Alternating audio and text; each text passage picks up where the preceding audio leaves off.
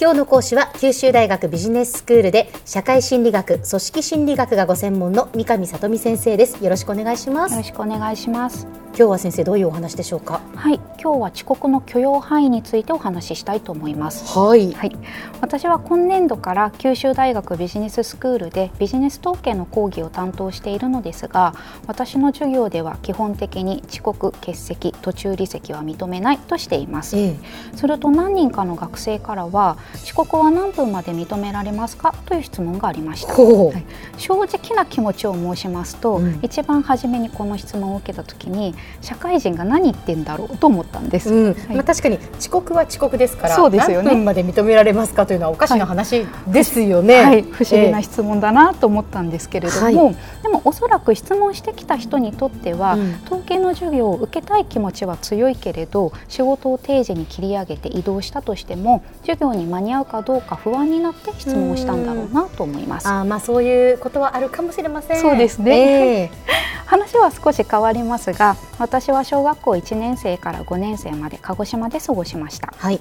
その当時3分前行動5分前行動という目標が毎週のように立てられていたので、うん。授業のチャイムが鳴る頃には席について先生を待ち机の上には教科書を出しているというのが普通でした。ええええ。はい、もちろんできない日もあったんですけれども、まあ、それをするのがなんとなく当たり前のような日常でした。おお長崎に住んでいた私の学校もそうでした。そうですか、はい。あじゃあどこも一緒なんですからね でも小学校6年生になった時に私は1年間だけ滋賀県に転校しました。ええ。ある体育の授業の時に体操服に着替えて校庭に出た時授業のチャイムが鳴りました。はい。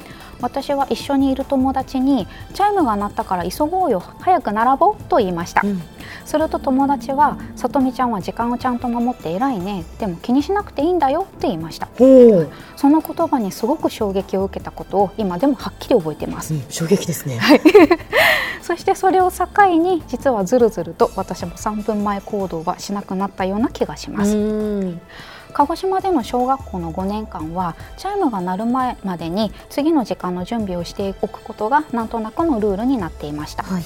だからこそ転校した先でのんびりしているクラスの友達に衝撃を受けたんだと今では思います。そうですね。はい、さて遅刻の話に戻りますと職場によっては遅刻が許容される範囲というのが存在していて授業でもそれが適用されると思っている人がいるのではないかと思いました、うん。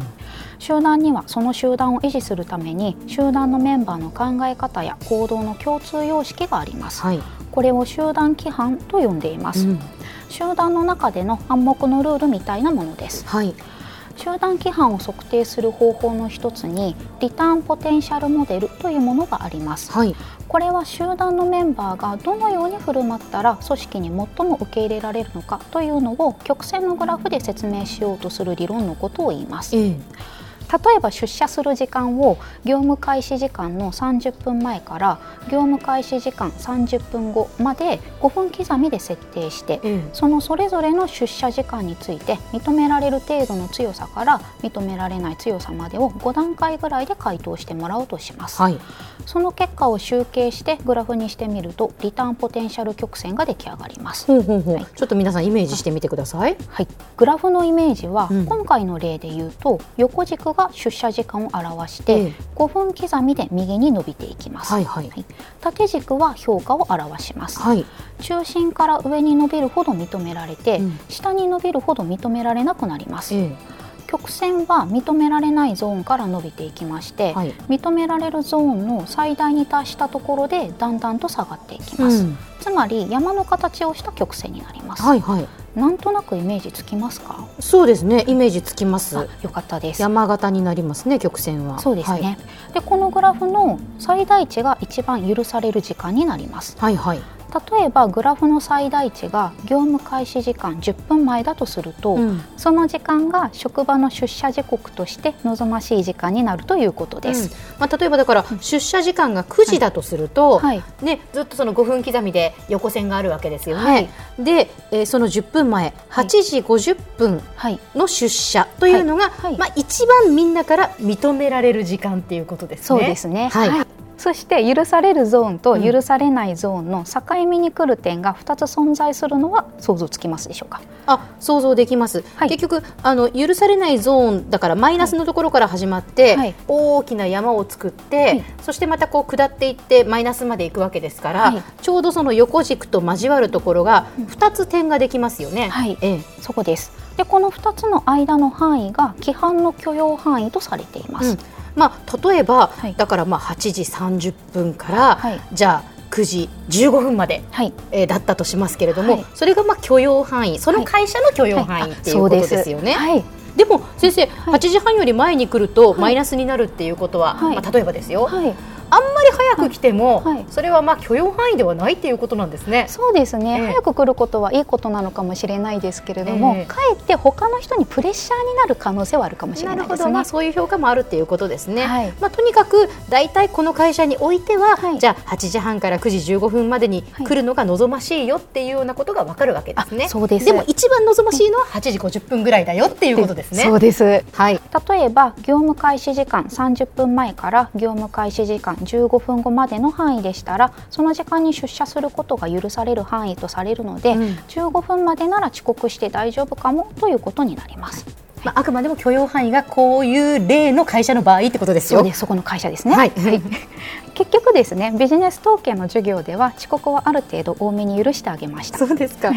講義をしながら遅刻をする学生に対して面白いなと思うことがありましたはい。それは遅刻をする人は大概同じ時間帯に教室に入ってきたのですうん。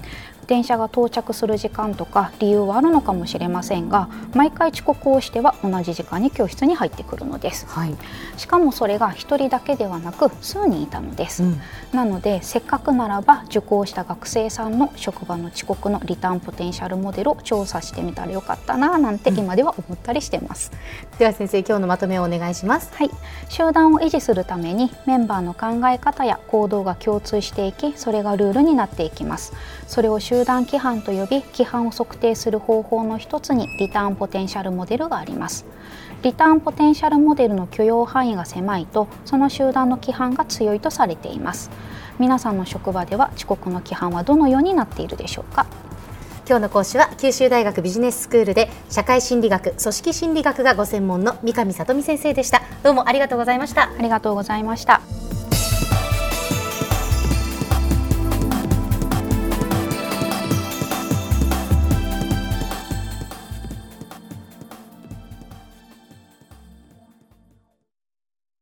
QTPROは通信ネットワーク、セキュリティ、クラウドなど QT ネットがお届けする ICT サービスです。九州中に展開した光ファイバー網を基盤に一番身近なビジネスパートナーとして九州の企業自治体の皆様をサポートします。詳しくは QT プロで検索を。